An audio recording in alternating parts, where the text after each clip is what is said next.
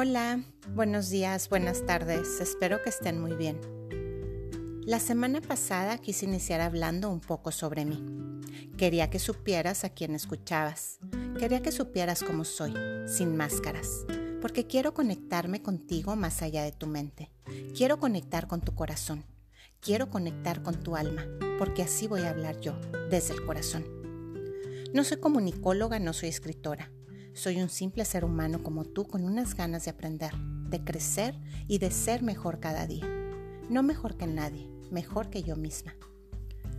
El tema que te quiero compartir hoy te lo voy a iniciar platicándote algo. Una vez estaba en un curso y estábamos discutiendo un tema de un libro y me hicieron una pregunta que no dudé en contestarla. Me preguntaron, ¿qué es por lo que más lucharías? ¿Qué es lo que más defenderías? Y yo contesté, defendería mi esencia, lucharía siempre por ser yo misma. Y ese es el tema del que les quiero compartir hoy. Recupera tu esencia. La esencia es esa sustancia que forma al ser, es esa propiedad divina y única.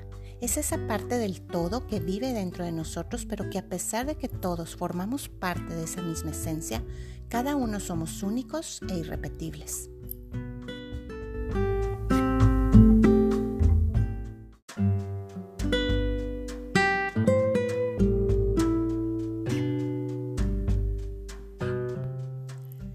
Así me lo imagino yo, como si todos naciéramos siendo una luz muy brillante en el escalón más alto de una escalera.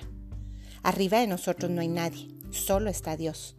O sea que mi luz y la de Dios es una misma. Pero a medida que crecemos, poco a poco vamos bajando escalones y colocando a alguien o a algo más en el escalón de arriba.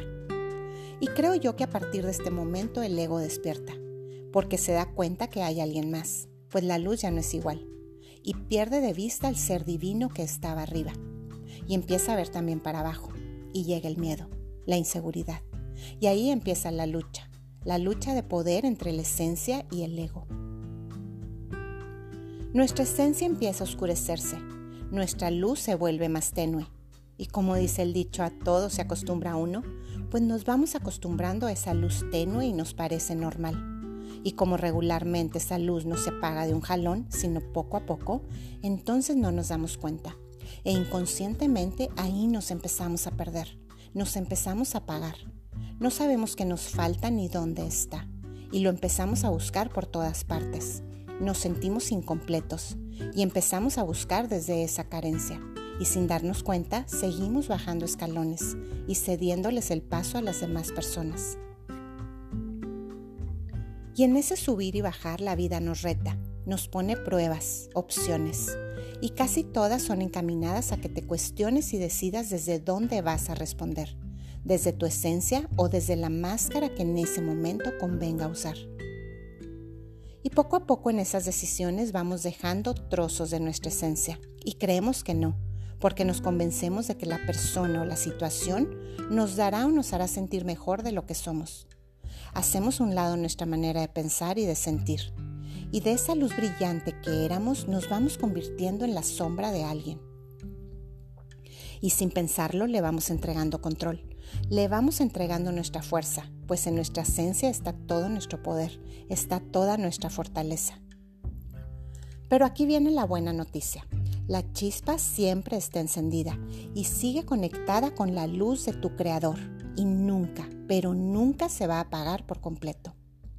Y la vida es tan sabia que nos sigue retando y nos acorrala de tal manera para recordar cómo encenderla de nuevo.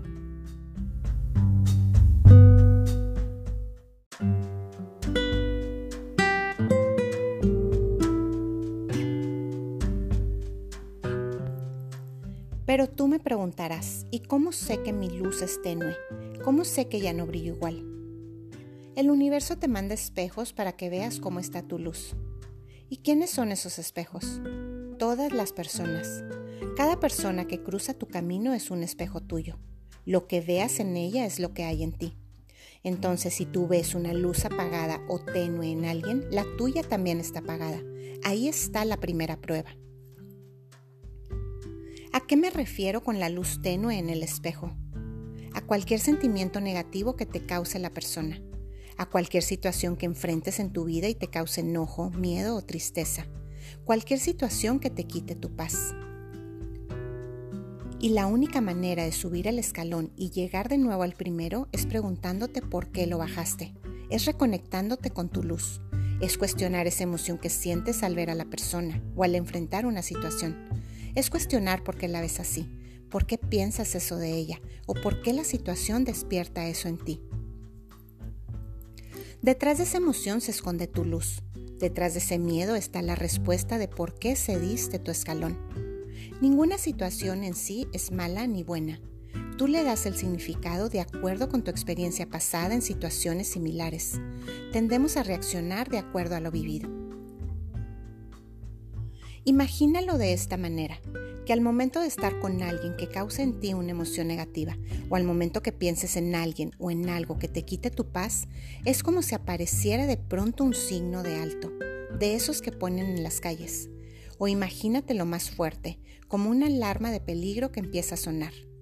Es una señal que te manda el destino para recuperarte, para sanar, para encender tu luz. Y aquí empieza el trabajo. Pero a veces somos tan soberbios que creemos que el error está en el otro. Debemos hacer un alto en el camino, encontrar momentos de silencio e ir dentro y buscar. Tal vez esa emoción la vienes cargando desde hace muchos años y ya la sientes parte de ti, pero no eres tú. Tú eres más grande que esa emoción. Tú eres más grande que esa experiencia que generó esa emoción. Nadie, ni el mejor psicólogo, la va a sanar. Es tu trabajo, es tu escalera, es tu luz. Como dice Víctor Frank en su libro El hombre en busca de un sentido, todo lo puedo perder menos la libertad de ser yo mismo. Recupera tu libertad, recupera tu luz, recupera tu esencia.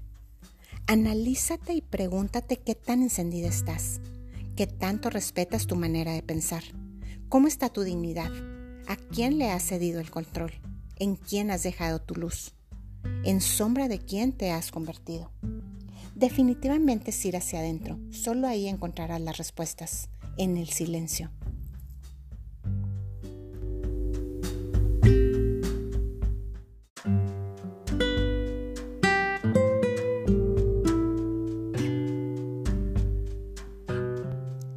Entonces ahora te pregunto yo a ti, ¿qué es por lo que más lucharías? ¿Qué es lo que más defenderías? ¿Serías capaz por voluntad propia perder la libertad de ser tú mismo? Está en ti luchar, está en ti defender lo más preciado que tienes. Nadie es como tú y ese es tu poder. La lucha es diaria, los retos son diarios y vamos a perder batallas, eso es inevitable. Pero lo que queremos ganar es la guerra y el premio eres tú y la única forma es seguir luchando. Y esa lucha es únicamente contigo mismo, es dentro de ti, es entre tu ego y tu corazón, es entre tu ego y tu alma. ¿Crees que valga la pena el esfuerzo por la recompensa?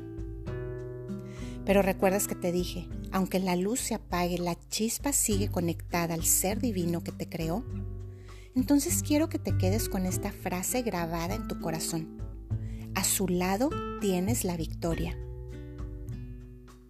Y aquí termino mi segundo episodio. Cada tema que compartiré contigo son en base a los libros que he leído, a los cursos que he tomado y que sigo tomando. Y los comparto contigo porque quiero verte en el escalón de arriba. Quiero que siempre luches desde tu esencia, desde esa parte de ti que nunca se cansa.